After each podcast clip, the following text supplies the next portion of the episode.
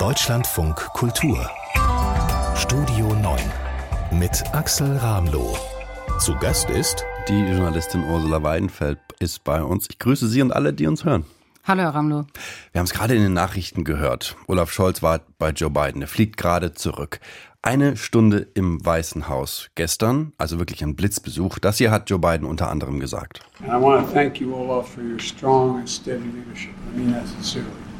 Danke für diesen Führungsanspruch. Danke, dass Deutschland vorangeht. Und ich habe mir gedacht, wo hört Olaf Scholz das eigentlich noch? Also im Bundestag garantiert nicht und in Europa eigentlich auch nicht. Nehmen Sie den beiden diese Harmonie ab?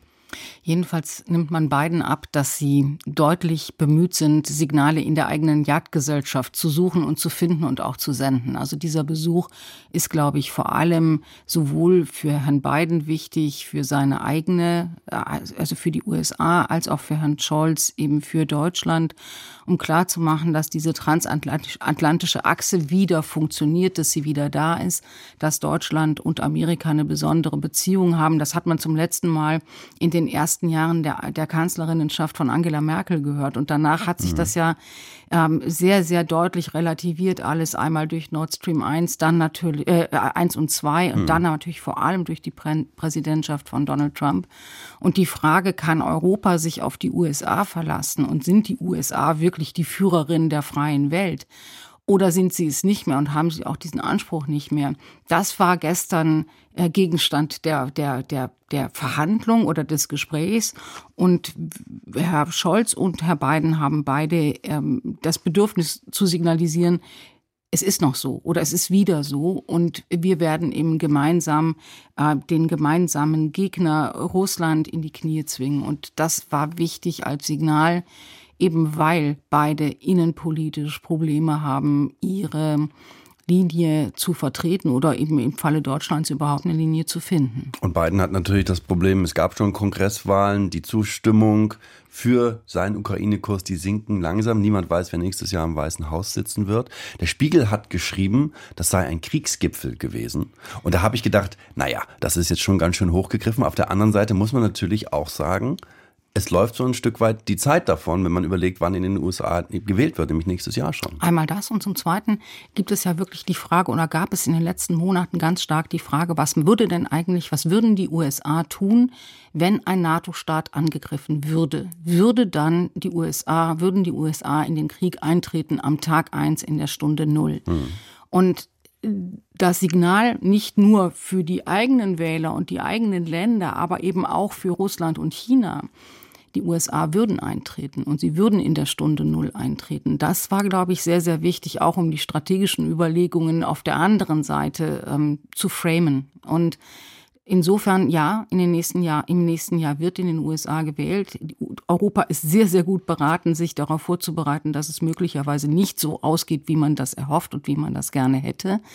Aber dennoch ist es eben wichtig, jetzt zu sehen, dass Joe Biden als Führer der freien Welt sich nach wie vor sieht und als solche auch antritt für die kommenden Wahlen. Und dann werden wir eben sehen, wie es ausgeht. Unsere USA-Korrespondentin Doris Simon, die hat gestern hier bei uns im Programm gesagt, diese ganze Debatte rund um, wer hat eigentlich wann welche Kampfpanzer versprochen, der Leopard und der Abrams Kampfpanzer, das sei eine Debatte, die ist im Vorfeld dort überhaupt nicht mehr besprochen worden. Das ist im Endeffekt eine Kleinigkeit gewesen. Die großen Linien sind diskutiert worden. Ich habe mich da gefragt, ist das wirklich so eine Kleinigkeit gewesen, wer eigentlich da vorangeht?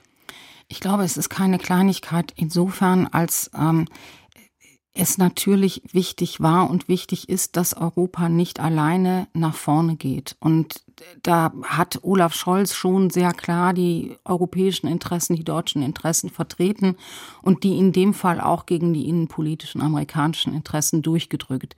Dass sowas aber dann, wenn es einmal erledigt ist, dann auch erledigt ist, das ist, glaube ich, auch der Zeit geschuldet. Es gibt eben einfach im Moment nicht viel Zeit für nachtragende Gedanken, jedenfalls im eigenen Lager nicht, im anderen natürlich schon. Ursula Weidenfeld hier bei uns im Deutschlandfunk Kultur. Wir wollen die Themen des Tages einordnen. Das ist zum einen dieser Besuch von Olaf Scholz, der ist jetzt auf dem Rückweg.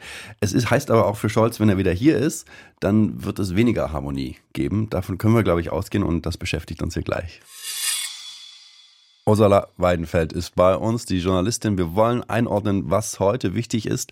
Und da, Frau Weidenfeld, müssen wir sagen, wenn der Kanzler aus seinem Harmoniebesuch bei Joe Biden zurückkommt, dann kann es hier schon mehr Ärger geben. Ähm, morgen ist Klausurtagung seiner Regierungskoalition, des Kabinetts. Und da muss man schon sagen, er kommt zurück mit der Nachricht, dass die FDP sagt, das Verbrenner aus 2035, wir machen da nicht mehr mit. Das hat der Bundesverkehrsminister Volker Wissing gestern nochmal eindeutig gesagt. Das ist eigentlich ein Deal, der nur noch pro forma beschlossen werden sollte von der Europäischen Union. Das ist jetzt erstmal abgesetzt auf unbestimmte Zeit. Meine Frage war, die FDP, tut sie sich eigentlich einen Gefallen damit, dass sie sich jetzt so vehement auf die Seite der Autofahrer stellt? Das ist natürlich politisch gesehen verständlich, aber wird sie das überhaupt durchsetzen können?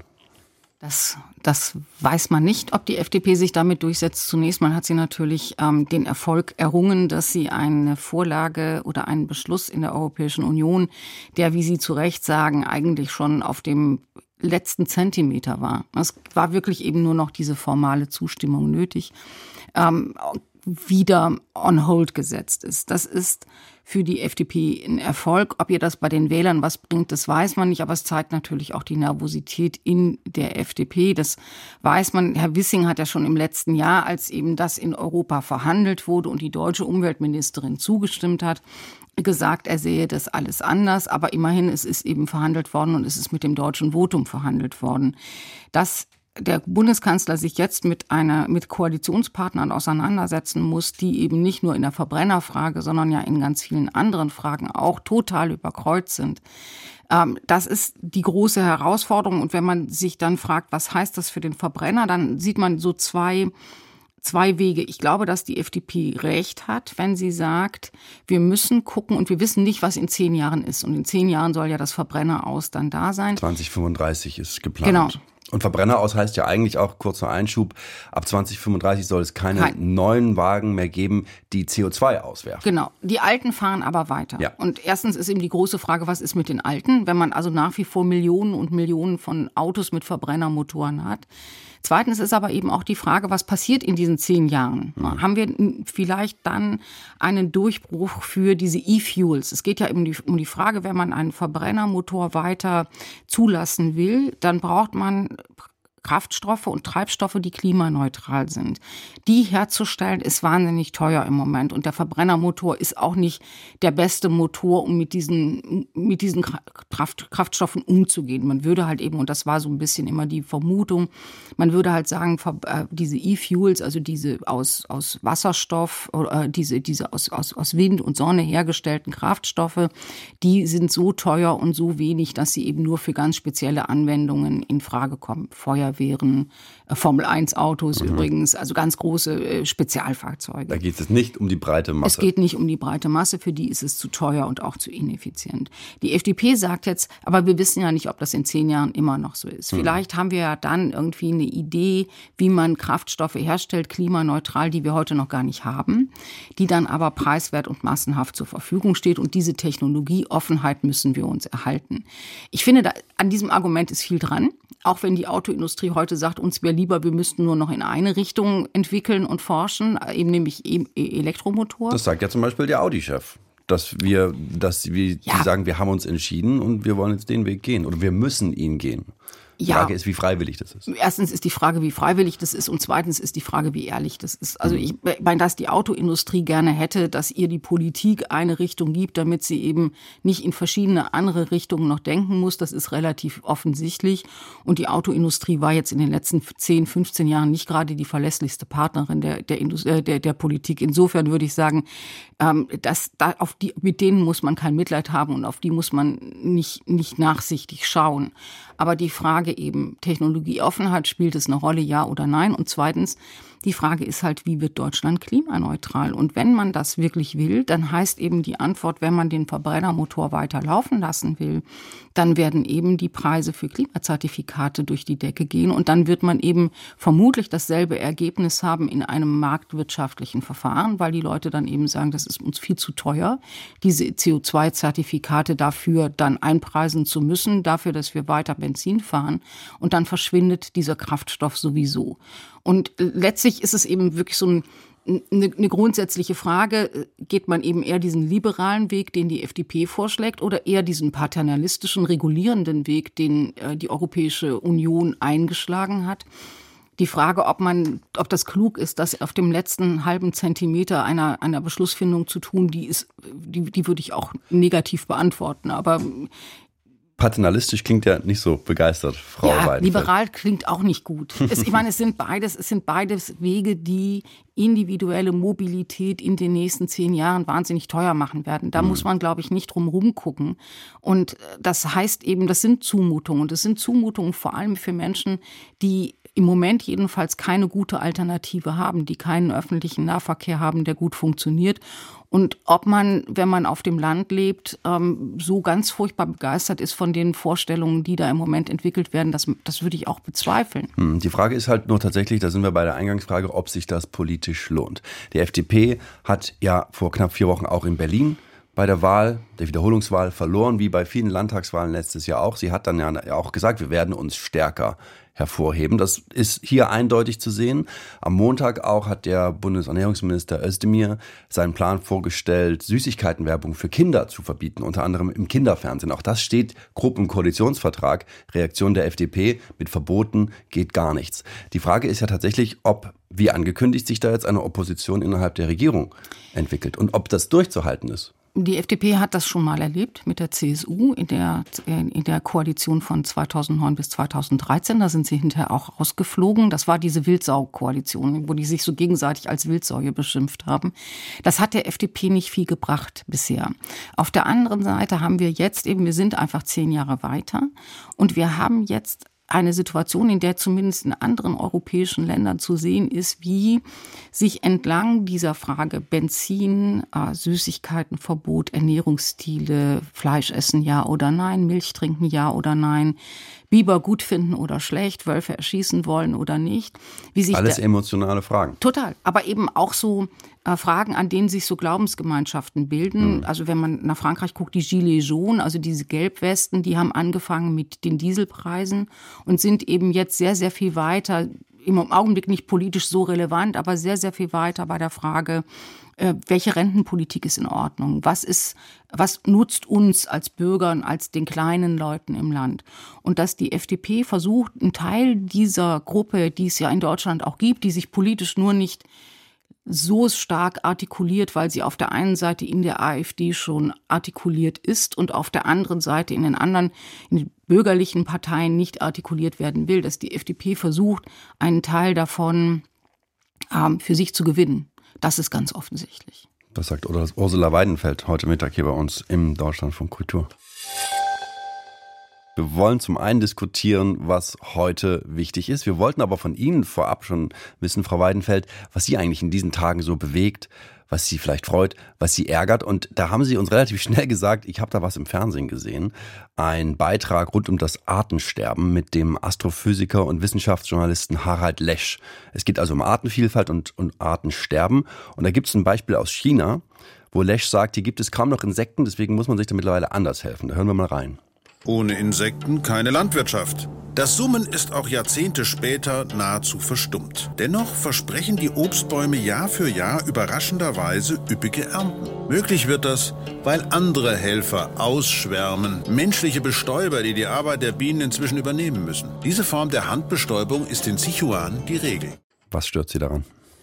Ja, zuerst hat mich da gar nicht so viel dran gestört, weil es eine, eine wirklich großartige Geschichte ist. Also die Geschichte ist halt unter Mao Zedong wird eben China, da wird die Landwirtschaft kollektiviert, es bricht eine Hungersnot aus, der große Hunger in den 60er Jahren und dann fängt man an und fragt sich, wer macht, wer nimmt uns die Lebensmittel weg und kommt auf die Idee, es sind die Spatzen. Dann werden die Spatzen gejagt und erschöpft und ausgehungert und das sind ganz tolle Bilder in diesem Film. Das ist Film. wirklich Wahnsinn. Da sind quasi hunderttausende Chinesen zu sehen, wie sie ja, also die, die, die, die behindern die, die, die Spatzen am Landen. Ja. Weil also die Geschichte ist, wenn die Spatzen nicht mehr landen können, dann sind die am Ende so erschöpft, dass mhm. sie vom Himmel fallen und dann kann man sie fangen und erschlagen und dann fressen sie den Weizen nicht mehr, den die Chinesen brauchen, damit sie nicht hungern. Also wirklich verrückte Bilder. Also die Spatzen werden, werden weggefangen und dann sind die weg und dann, das ist die Argumentation in diesem Fernsehbeitrag, dann kommen die Heuschrecken, weil es keine Spatzen mehr gibt, die die fressen. Dann äh, hat man die Heuschrecken und dann sagen die Chinesen, Chinesen oder sagt Mao Zedong, wir bekämpfen die Heuschrecken, wir geben euch Pflanzenschutzmittel. Dann werden Pflanzenschutzmittel benutzt und äh, dann verschwinden die Bienen weil die Pflanzenschutzmittel eben auch die Bienen töten. Und weil die Bienen nicht mehr da sind, müssen wir heute zuschauen, wie die armen Chinesen ihre Birnen mit der Hand bestäuben. Und was mich gestört hat daran oder was mich beschäftigt daran, mhm. ist, mein, mein Bruder hat einen Freund, der ist Obstbauer und der ist Obstexperte. Und der sagte dann, naja, das ist alles eigentlich falsch. Das ist nicht richtig, weil ähm, Spatzen fressen keine Heuschrecken. Also die Heuschreckenplage wäre wahrscheinlich sowieso gekommen. Und dann aber am Ende in, in China werden Birnen mit der Hand bestäubt, weil es sich dabei um sterile Sorten handelt. Also auch Bienen würden nicht helfen, diese Birnen zu bestäuben, weil die Birnen, die Chinesen besonders gerne essen, diese Spezialitätenbirnen, die kommen von sterilen Bäumen. Und wenn man die bestäuben will, dann helfen eben nicht Bienen, die da rumfliegen. China ist übrigens einer der größten Bienen eine der größten Bienennationen, die es überhaupt gibt. Aber die Bienen würden da gar nicht helfen, weil man braucht Pollen von anderen Bäumen, die muss man von weit her bringen, um diese Bäume bestäuben zu können, damit man am Ende diese speziellen Birnen hat. Und die Geschichte, die mich daran beschäftigt, ist gar nicht die Geschichte über China, sondern die Frage, ob wir wenn wir so einen Konsens haben über Dinge. Und, und der Konsens ist ja, Biodiversität ist gefährdet, das ist sie auch. Und wir müssen uns darum kümmern. Und der Mensch sorgt für, durch sein Leben und seine Art zu leben dafür, dass Arten aussterben und von der Erde verschwinden. Das stimmt ja alles. Aber ob wir uns in diesem Konsens es dann nicht manchmal zu leicht machen. Und weil das so, sozusagen so perfekt reinpasst. Weil es so eine perfekte Geschichte ist, weil es eine, eine, eine unglaublich bildstarke Geschichte ist, die uns einen ganz komplexen Zusammenhang im Grunde ja ganz einfach in so einer Kausalkette wieder liefert. Und ob wir, da ob wir es uns da nicht zu leicht machen und ob nicht die Aufgabe von Journalisten eben ist, viel, viel sorgfältiger und gerade in diesen Bereichen, wo es einen großen Konsens gibt darüber, dass man sich darum kümmern will und dass es ein Problem gibt, ob man da eben nicht einfach viel, viel sorgfältiger arbeiten muss. Das geht mir auch so, ich bin ja Wirtschaftsjournalistin in diesem Bereich Wirtschaftsjournalismus. Wir haben ja in den 80er, 80er und 90er Jahren gab es keinen Wirtschaftsjournalisten, der nicht neoliberal war. Und da gab es eben auch so, so Argumentationsketten, über die kein Mensch mehr nachgedacht hat. Also mhm. äh, zu hohe Löhne sind immer super schwer für die Wirtschaft und dann äh, verschwinden die Arbeitsplätze und dann steigt die Arbeitslosigkeit. Das hat eben damals auch halbwegs gestimmt. Aber es hm. stimmt heute nicht mehr. Mhm. Und äh, dass man aufrichtig immer gucken muss, dass das, was man schreibt, dass man, was man sendet, dass es wirklich auch stimmt und eben nicht nur das Narrativ bedient, wo sich ohnehin alle einig sind. Das war so das, worüber ich nach diesem, nach diesem Film nachgedacht habe und wo ich so gedacht habe, das ist eigentlich nicht nur für Naturjournalisten und Umweltjournalisten, sondern das stimmt eigentlich auch für alle. Man darf halt eben einfach es sich nicht leicht machen, auch wenn die These und der Konsens leicht ist. Das sagt Ursula Weidenfeld heute Mittag hier bei uns im Deutschland von Kultur. Wir wollen auch ein Stück weit zurückschauen auf diese Woche und ich finde, es war eine gute Woche, Frau Weidenfeld, um etwas über Machtpolitik zu lernen. Nach der Berlin-Wahl hieß es, Franziska Giffey, die wird auf jeden Fall mit Rot-Grün-Rot weitermachen. Die Frau, die klebt an ihrem Amt, da ist eine Machtoption. Und jetzt sagt sie aber auf einmal, nö, ich gehe mit der CDU zusammen. Es ist ja kein leichter Schritt, das Rote Rathaus für die SPD aufzugeben.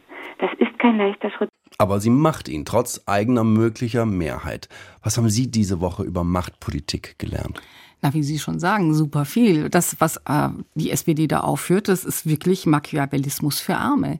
Das, äh, und, und zwar in jedem, in jedem Schritt. Dieser, diese scheinbare Demutsgeste von Franziska Giffey ist ja eigentlich, und wenn man auf die Stimmung in der Linkspartei und bei den Grünen schaut in Berlin, dann versteht man auch warum. Das ist eine unglaubliche Rochade gewesen und äh, ein Glanzstück der Taktik. Da muss man also, wenn, sollte man, sollte irgendjemand unter den Hörern sich mit dem Gedanken einer politischen Karriere beschäftigen, dann würde ich das wirklich als Business Case be bezeichnen. Also Franziska Giffey redet mit ihren ehemaligen Koalitionspartnern, den Grünen und den, der Linkspartei. Und alle gehen raus und sagen, wir reden weiter. Wir möchten gerne weiter so regieren und preisen auch ein, dass sie als ähm, Machtkleber ähm, äh, diffamiert werden öffentlich. dann gehen die da alle raus, dann sagen die Grünen der CDU ab. Die moderieren das ab und sagen so, wir haben einmal gesprochen, war irgendwie schön, aber wir wollen jetzt doch lieber auch Rot-Rot-Grün. Und die SPD sagt am nächsten Tag äh, übrigens, wir wollen jetzt die, in aller Demut gehen wir äh, als Juniorpartner in eine Koalition oder wollen wir in eine Koalition mit der CDU gehen. Wir erkennen das an, die CDU hat die Wahl gewonnen, genau. wir sind abgerutscht und es muss jetzt und das ist natürlich Fortschritt nur, geben. Fortschrittskoalition. Das ist natürlich nur Scheindemut, ne, weil Franziska Giffey als die äh, eigentliche regierende Bürgermeisterin der künftigen Herzen äh, in, in diese kleine Rolle geht, um daraus sich wieder zu stärken und irgendwann wieder die Wahl zu gewinnen und wieder regierende Bürgermeisterin zu sein, was alles total legitim ist in der Demokratie. Also wir reden hier nicht über über nicht legitime äh, Dinge, sondern wir reden über interessante Dinge. Und sie bootet die Grünen aus, die sonst ja ein Koalitionspartner gewesen wären für die CDU und auch ein interessanter. Und es wäre auch eine interessante und wirklich neue Koalitionsoption für, für Berlin gewesen. Und äh, Frau, Frau Giffey bootet die aus und geht sozusagen dann auch noch in aller Demut als Siegerin vom Platz. Das ist richtig gut gemacht. Aber schon auch als zweite Siegerin, die ordentlich nachtritt, die jetzt ihre Entscheidung erläutert, indem sie zum Beispiel sagt, die Grünen die waren quasi nicht verlässlich. Die haben die ganze Zeit eigentlich schon auf die CDU geschielt. Dann sagt sie über ähm, die Linkspartei, ja, mit deren Führungsspitze, da kann man schon arbeiten, aber die Partei ist quasi, äh, die ist quasi viel zu zerstritten. Da ist doch auch quasi jetzt eine Tür aufgemacht worden mit der Möglichkeit, dass alle anderen zugeschlagen werden. Also was ist denn, wenn jetzt zum Beispiel das mit Schwarz-Rot doch nicht funktioniert? Dann Wer will denn dann noch mit Franziska Giffey zusammen regieren? Nein, dann gibt es Schwarz-Grün.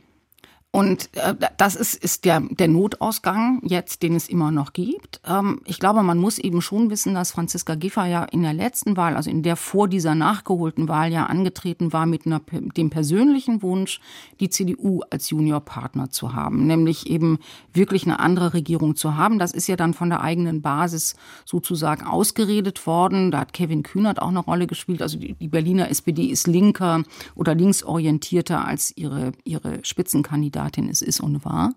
Aber äh, natürlich ist es so, dass Frau Giffey äh, verstanden hat, dass sie in der nächsten Legislatur, also in dieser verkürzten Legislatur, nicht die regierende Bürgermeisterin sein kann. Jedenfalls nicht, wenn es um die öffentliche Meinung geht, wenn es auch um ihre persönliche Karriere geht. Die ist 44, also die ist nicht, noch lange nicht am Ende ihres politischen Weges. Und ähm, dass sie dann eben als Juniorpartnerin besser aufgehoben ist und ähm, dann eben dafür zu sorgen, dass sie die Juniorpartnerin wird und nicht Frau Jarasch von den Grünen, das war schon taktisch gut eingestielt. Man muss ja auch quasi sagen, sie wird ja wie eine zweite regierende Bürgermeisterin gesehen werden und auch handeln. Die war das jetzt ein Jahr lang, die hat eine große Bekanntheit. Das hätten andere, zum Beispiel Bettina Jarasch, die hätte niemals so eine Rolle einnehmen können an Seiten der CDU. Trotzdem muss man ja auch nochmal sagen, die Linken gestern Abend haben gesagt, also wir haben jetzt auch alles, alles Recht der Welt, mal sauer zu sein. Ja, Punkt. Aber sind sie dann einfach machtpolitisch nicht so versiert? Die Linken sind ja ohnehin nur der, der, die Zugabe in dieser Koalition gewesen. Die braucht man, um es machen zu können. Und das verleiht ihnen eine starke Position. Wenn sie diese, wenn sie diese Position nicht mehr haben als Zugabe, als nötiger Mehrheitsbeschaffer, dann sind sie eben auch nicht mehr so relevant. Insofern ist es richtig, dass die sauer sind. Die dürfen da auch, äh, die dürfen das auch, auch politisch nutzen. Äh, für Franziska Giffey ist es eben ein ganz klarer Fall, dass sie jetzt wenn sie es nicht schafft, sich in dieser Koalition als konstruktiver Partner in der zweiten Reihe zurechtzufinden, ähm, dann, äh, und, und für Herrn Wegner, den CDU-Mann, gilt es ganz genauso. Wenn er es nicht schafft, den, den ersten Platz glaubwürdig zu besetzen, dann wird diese Koalition schiefgehen. Und dann war das das erste und letzte Mal, dass die CDU eben angeführt hätte, eine Regierungskoalition in einem doch vergleichsweise eher linksorientierten Bundesland und einer Bundeshauptstadt. Ursula Weidenfeld über Machtpolitik heute Mittag hier im Deutschlandfunk Kultur. Ursula Weidenfeld ist bei uns, die Journalistin.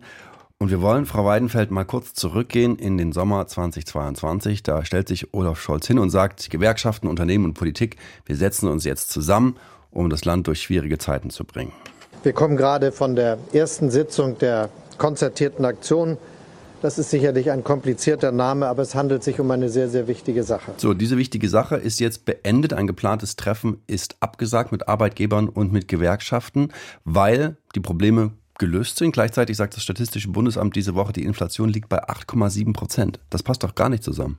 Nee, es passt auch gar nicht. Und das ist auch erstaunlich. Und ich, meine These dazu wäre, dass ähm, der Kanzler gedacht hat, in dieser Woche ist so viel los. Also Besuch in den USA, Jahrestag der Zeitenwende, große Regierungserklärung, dass es keiner merkt, dass wir die konzertierte Aktion jetzt still und heimlich beerdigen und begraben, weil die Inflation ist nach wie vor hoch. Sie ist unter 10 Prozent, aber sie ist nach wie vor sehr hoch. Die Kerninflation, also das, was an Geldentwertung außer Energiepreisen und außer Nahrungsmittelpreisen, die ja immer sehr stark schwanken, übrig bleibt, ist deutlich über 5 Prozent. Das heißt, wir sind Meilen, Meilen, Meilen weit von dem Inflationsziel von 2 Prozent entfernt, das äh, die Europäische Zentralbank verfolgen soll.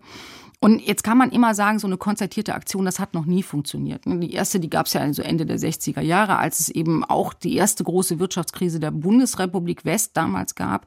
Jetzt gibt es eben diesen neuen Anlauf. Zwischendurch hatten wir runde Tische für Arbeit, für alles Mögliche.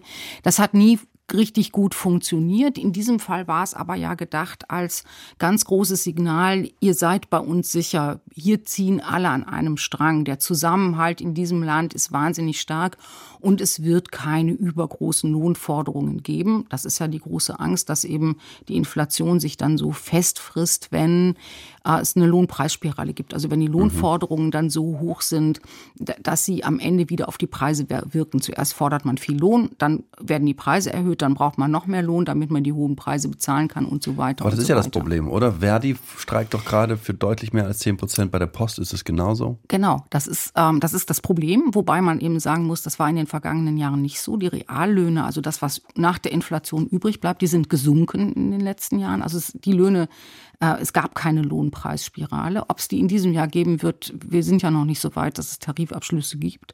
Die werden aber sehr hoch sein oder höher sein, deutlich höher sein als bisher. Das ist die große Frage. Aber eben jetzt in einer solchen Situation, wo wir in der großen Tarifrunde sind, wo Warnstreiks sind, wo Menschen ja auch hoffen, dass ihre Gewerkschaften stark abschneiden und abschließen und die Kerninflation sehr, sehr hoch ist und steigt weiter. Ähm, in einer solchen Situation zu sagen, wir brauchen diese konzertierte Aktion nicht mehr, weil wir haben die Inflation besiegt, das ist schon auch das ist großes Kino. Aber könnte man nicht sagen, es ist die Aufgabe der EZB, der Europäischen Zentralbank? Ja, aber die ist ja nicht in der konzertierten Aktion. Es ist nämlich Aufgabe der Zentralbank. Die Zentralbank muss die Zinsen entsprechend gestalten. Sie wird die Zinsen weiter erhöhen. Das macht ganz große Probleme für den Bundeshaushalt. Das macht ganz große Probleme für Herrn Scholz. Aber äh, es ist eben die Aufgabe der Zentralbank und die wird nicht in einer großen konzertierten Aktion teilnehmen, ist auch nicht eingeladen aus gutem Grund. Hat damit ja auch nichts zu tun. Hat damit nichts zu tun. Es ist eine andere Aufgabe, aber eben diese Vorstellung, dass die Zentralbank sozusagen auf die politischen Ziele dauerhaft einzahlt, die muss sich diese Bundesregierung, glaube ich, von der Backe putzen. Mir ist noch was anderes aufgefallen, Frau Weidenfeld. Sie haben gerade schon erwähnt, die Regierungserklärung von Olaf Scholz diese Woche zur Zeitenwende. Da hat er auch noch mal über den gesellschaftlichen Zusammenhang gesprochen. Von kalten Wohnungen war die Rede, von der Zwangsabschaltung ganzer Industriezweige, vom Produktionsstillstand, von einem heißen Herbst und Wutwinter. Nichts davon ist eingetreten. Ich finde, er klingt ein Stück weit zu selbstüberzeugt, weil ich weiß, es gibt den heißen Herbst in dem Sinne nicht, dass irgendwo zehntausende Menschen auf die Straße gehen, aber wir haben es gerade schon erwähnt, die Inflation ist weiter bei über acht Prozent. Die Sorge darum, wo wir einkaufen können, was wir einkaufen können, die ist für Millionen Menschen nach wie vor real. Das ist so. Außerdem muss man ja nur mal schauen, wie in Berlin gewählt worden ist. Da ist eine Regierung abgewählt worden, auch, also nicht wegen, äh, nicht wegen der, der, der Energiepreiskrise, aber eben, weil die Leute nicht zufrieden sind mit der Politik. Und das kann natürlich Olaf Scholz auch passieren. Und man muss eben einfach sagen, dieses Szenario, das war ja auch real. Also im, im letzten Jahr, kein Mensch wusste, wie der Winter ausgeht. Kein Mensch wusste, ob es gelingt, schnell genug Gas zu kaufen. Kein Mensch wusste, wie die sich die Gas Gaspreise entwickeln werden. Und diese Bundesregierung, deren Kanzler jetzt sagt, ihr habt das alles gesagt und es ist nichts davon eingetroffen, die hat es ja selber gesagt. Und sie hat auch, finde ich, und das muss man anerkennen, sie hat ja auch Politik gemacht, die dagegen angesteuert hat. Also alles, was wir gesehen haben, von 9-Euro-Ticket über Tankrabatt, über Gaspreisbremse, über Energiepreisbremse, was wir jetzt auch seit dem 1. März in Kraft haben, all das sind ja Antworten auf diese große Angst, dass der Zusammenhalt einer Gesellschaft kaputt Aber geht. auch mit all diesen Instrumenten, Frau Weidenfeld, Ja. wird es ja für viele Familien und für viele Menschen nach wie vor mehr als knapp sein. Deswegen finde ich es so überraschend, dass sich der Kanzler da hinstellt und im Endeffekt so tut, als wäre das Problem gelöst. Eben, das ist auch überraschend, weil wir eben überhaupt nicht wissen, was in diesem und im nächsten Jahr passieren wird und weil wir überhaupt nicht wissen, wer eigentlich am Ende seine Rechnungen noch bezahlen kann oder nicht. Jetzt kriegen alle geholfen, auch diejenigen, die es nicht brauchen. Aber ob für diejenigen genug getan wird, die es brauchen und die auch jetzt an ihre Grenzen kommen, das ist noch nicht beantwortet. Das wird dann dieses Jahr zeigen, höchstwahrscheinlich erst der nächste Winter. Darüber hinaus. Wir haben aber eingangs unserer Sendung darüber gesprochen, dass weder Olaf Scholz noch Joe Biden wissen, wann eigentlich dieser Krieg irgendwo realistisch enden kann und damit natürlich auch alles, was damit abfällt, was wir hier, mit, mit dem wir uns beschäftigen. Und das heißt noch lange nicht, dass danach die Gaspreise sinken, Ja. weil ja die Frage, ob Russland dann flott wieder in den Kreis der, äh, der an, anerkannten und angesehenen Lieferanten für Rohstoffe zurückkommt, das ist super unwahrscheinlich. Das wird nicht passieren. Das heißt, wie sich die Gaspreise auf die Dauer entwickeln werden, das ist total unsicher. Und äh, deshalb ist eben auch sehr, sehr unsicher. Und, und wie der nächste Winter wird, ist auch sehr unsicher. Und deshalb ist eben auch praktisch nicht zu sagen, ob das, was jetzt getan wurde, was in diesem Jahr gewirkt hat, auf die Dauer wirkt und ob es für diejenigen wirkt, die finanziell an ihre Grenzen kommen. Ursula Weidenfeld ist heute Mittag hier bei uns im Deutschlandfunk Kultur. Und Frau Weidenfeld, ich würde mit Ihnen gerne noch über das Finale von Miss Germany sprechen, heute Abend. Da ist dabei auch eine 19-jährige Saskia van Bargen, von Bargen. Bei der Geburt wurde sie als ein Junge gesehen. Mit fünf hat sie dann erklärt, dass sie ein Mädchen ist. Sie nimmt als Transfrau teil. Sie versteht sich als Botschafterin für Transmenschen. Das wäre vor wenigen Jahren ja überhaupt nicht möglich gewesen bei diesen Misswahlen. Aber seit 2019 steht da nicht mehr das Aussehen im Vordergrund, sondern die Mission. So, das heißt für mich, finde ich, schön, dass das möglich ist, schön wie normal das scheint. Aber am Ende muss man doch auch schauen, ob sich die Miss Germany-Wahl damit nicht einfach auch nur schmückt. Naja, ich finde, am Ende muss man darauf schauen, ob die Miss Germany-Wahl eben sich nicht total überlebt hat. Also wenn aus diesem, aus diesem Wettbewerb, den es ja jetzt fast 100 Jahren gibt, wo eben immer unglaublich schöne, viel zu dünne Frauen auf viel zu hohen Absätzen in viel zu knappen Badeanzügen einen Preis bekommen haben, wenn daraus jetzt so eine Art Medaille für das Dasein und das So-Sein wird, dann hat sich dieses Format selbst beendet. Man kann eben sagen, das ist gut so. Es ist auch gut so, dass wir einen ganz anderen, einen neuen und einen viel wertschätzenderen Blick auf Menschen bekommen, die eben nicht in diese binären Muster passen. Das ist ganz richtig und gut. Aber passt das noch in diesen Wettbewerb? Ähm, Misswahl Germany, Miss Germany, wo man ja auch bestimmte Erwartungshaltungen hat. Oder es geht um Mission und Persönlichkeit. Genau, es geht nicht mehr ums Aussehen. Wir wollen nicht Schönheit bewohnen, äh, be belohnen, aber Mission und Persönlichkeit, da würde ich jetzt sagen, ähm, da ist so ein, da erreicht so ein Wettbewerb wirklich die Grenzen der Inklusion und man könnte sich oder kann sich ja auch viele andere Formate vorstellen. Also ich ähm, habe in diesem Jahr ein paar Mal das Dschungelcamp gesehen, wo ja, ich meine, da, da, da, da spielt dasselbe ja eine Rolle. Da sind Menschen, die eine Botschaft haben und die für diese Botschaft Öffentlichkeit suchen Mhm. und die eben eine sehr hohe Gefolgschaft in den sozialen Medien bekommen, dadurch, dass sie sich da eben zwei Wochen lang einsperren lassen und sich beobachten lassen und versuchen, für diese Botschaft dann Öffentlichkeit zu haben und damit wirksam zu werden. Das halte ich für total legitim. Ich glaube nur, dass diese alten Formate dafür nicht immer gut funktionieren. Und Miss Germany, würde ich jetzt mal sagen, gehört entschieden dazu. Das kann nicht gut funktionieren. Aber wieso funktioniert das im Dschungelcamp und nicht bei so einer Misswahl? Weil es ähm, im Dschungelcamp eben nicht so klar Form, nicht so ein klares Verhaltensformat aufgeladen gibt. Es ist nicht so aufgeladen und es ist eben auch nicht mit einem, mit einem bestimmten Schönheitsideal überfrachtet. Im Dschungelcamp geht es ja darum, dass sich Menschen zwei Wochen lang sozusagen äh, entblößen öffentlich und sich zuschauen lassen, wie sie die Fassung verlieren oder wie sie ähm, schmutzig werden, ekelhafte Sachen machen müssen. Aber es ist ja auch nur eine Form der Bloßstellung, oder? Ja, es ist eine Form der Bloßstellung, aber da würde ich jetzt mal sagen, es ist so eine, äh, da, es ist einige halb, halbwegs unberechenbar, was da passiert. Und am Ende ist es eben so, dass jeder eben äh, seine Gefolgschaft gewinnt in, in, diesem, in diesem Wettbewerb. Während bei Miss, Misswahlen, da gibt es, glaube ich, viel, viel stärkere Stereotype, in denen Erwartungen verhandelt werden und in denen auch Erwartungen dann durchbrochen werden. Ursula Weidenfeld, die Journalistin hier bei uns im Deutschland von Kultur über Misswahlen. Und damit, Frau Weidenfeld, ist unsere Stunde verdammt schnell rumgegangen. Danke, ja, schade eigentlich. Danke für die Einladung. Kurze Bonusfrage, was halten Sie von TikTok?